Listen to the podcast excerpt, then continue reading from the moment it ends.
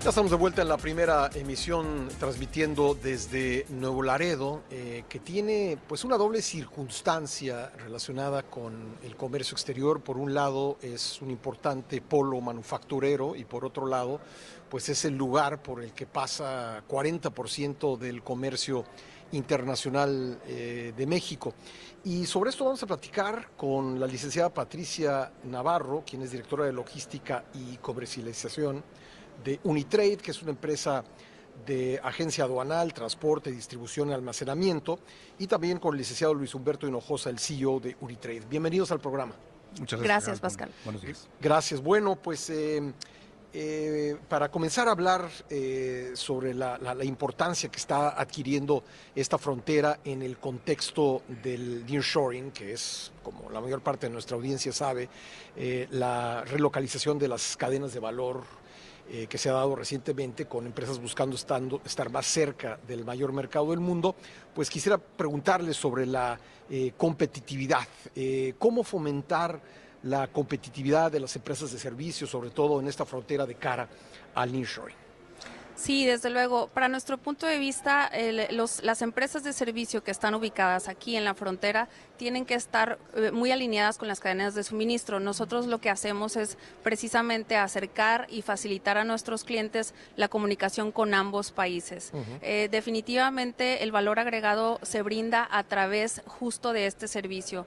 Eh, nosotros al, al momento de acercar los servicios de agente aduanal, almacenaje, distribución, para nuestros clientes, tanto de importación como de exportación, lo que hacemos es hacerles más partícipe y que se hagan dueños ellos, que tomen decisiones de las cadenas de, suministro de transporte, que precisamente les brinde competitividad. Aquí donde estamos basados en Nuevo Laredo, eh, eh, hablando de competitividad, tenemos eh, más de mil empresas de este sector de logística. Entonces, imagínate la competitividad que debe más de, mil empresas de logística. Entonces, para nosotros es vital mantenernos no nada más competitivos en precios, sino justo con la comunicación con cada uno de los que intervienen en la cadena de, distribución y de suministro para que nuestros productos de México a Estados Unidos lleguen a, los precios correctos y también nos alleguemos el material para dar esta materia prima a, las empresas de manufactura que se están situando en, la franja del norte. Eh, luego se puede pensar que, esto es algo muy lineal, se produce en México, se exporta a Estados Unidos, pero a veces hay hasta seis veces, eh, de, hasta seis cruces fronterizos para un solo, un solo producto, ¿no? El ir y venir de, productos. Eh, esto, Luis, ¿qué, retos implica? Bueno, lo importante del puerto de Laredo, como, como bien sabes, Pascal, es tiene a los, a los grandes jugadores. Todas las empresas de transporte mundiales están, están situadas en Laredo.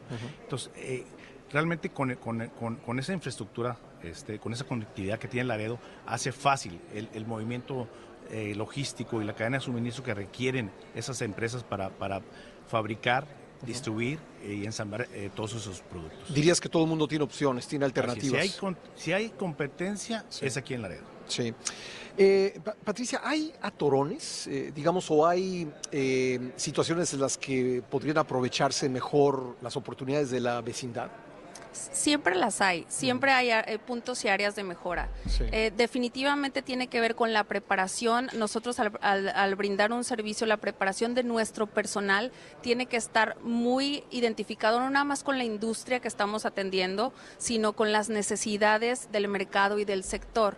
Eh, eh, para nosotros el, no nada más brindar servicio de transporte terrestre, sino imagínate, cuando una de las mercancías se vuelve urgente, normalmente estamos acostumbrados al tránsito de frontera, pero hay necesidad de volarla, pues entonces necesitamos acercarla a través de un avión y necesitamos movernos rápidamente. Entonces, el conocer al cliente, el nivel de urgencia, las características que detonan justo estas decisiones de urgencia, pues para nosotros es eh, vital conocer esta, e, este flujo de cana, pero siempre hay mejores formas de hacer las cosas. Eh, sabemos que la etapa de la, pandemia y el confinamiento fue una eh, muy buena oportunidad de crecimiento para las empresas de transporte, pero de repente, de repente pasaba que, por ejemplo, faltaban los semiconductores, faltaban algunas cosas. ¿Qué, retos implicó eh, para, para esta frontera, para una empresa como ustedes, para el sector transporte, almacenamiento, esta etapa eh, de dos, tres años. Importantes, este, el, proveer a los clientes con soluciones distintas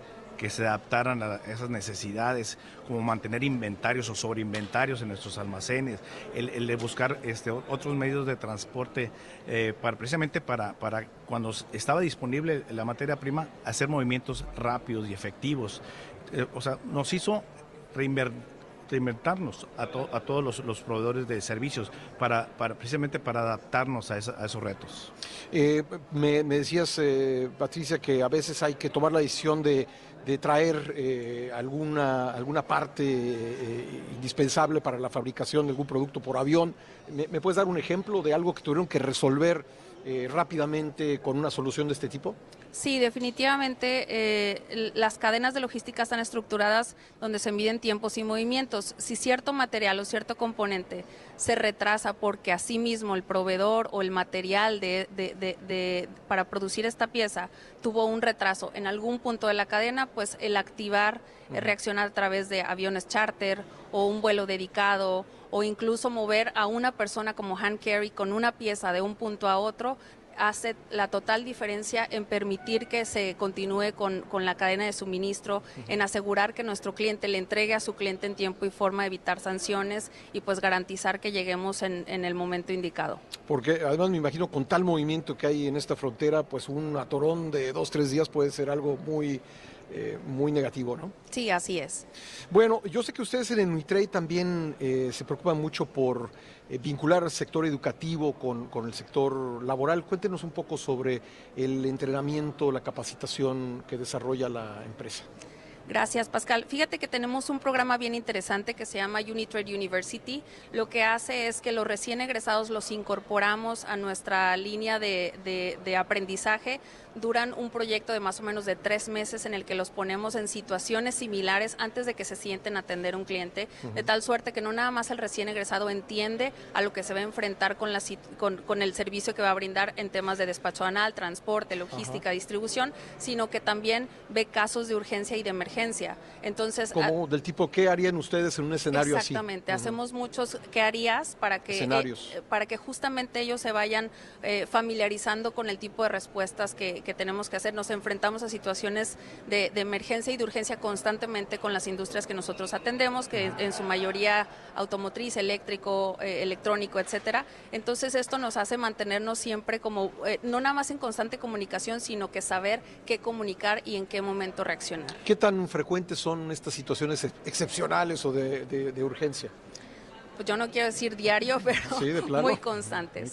Sí, bueno, es. que hay, eh, digamos, tantos elementos involucrados en el comercio internacional, la fabricación, luego la eh, distribución, exportación, almacenamiento, para que le llegue el producto al cliente final, que, es, eh, es de repente hasta tridimensional, ¿no? Sí, entonces imagínate no ser flexibles y, siempre seguir el proceso al que estamos acostumbrados, pues lo que haría es limitar las alternativas y las opciones. Entonces definitivamente nosotros lo que imprimimos es la flexibilidad. Como se dice, pensar fuera de la caja. Así es. Luis.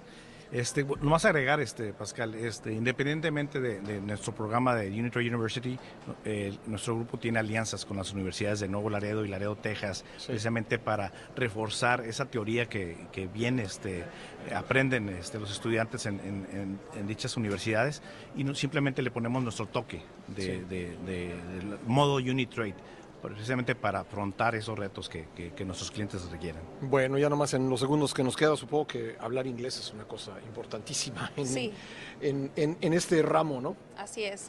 Sí. definitivamente uno de los programas que nosotros fomentamos también para los recién egresados es que se puedan comunicar no nada más en inglés, sino también tenemos personal asiático. Ah, mira, qué interesante. Pues muchas gracias por haber estado con nosotros. Al contrario, Pascal, muchas gracias. Gracias, el licenciado Luis Humberto Hinojosa, CEO de Unitrade, y Patricia Navarro, de Logística y Comercialización. Muchas gracias. Gracias.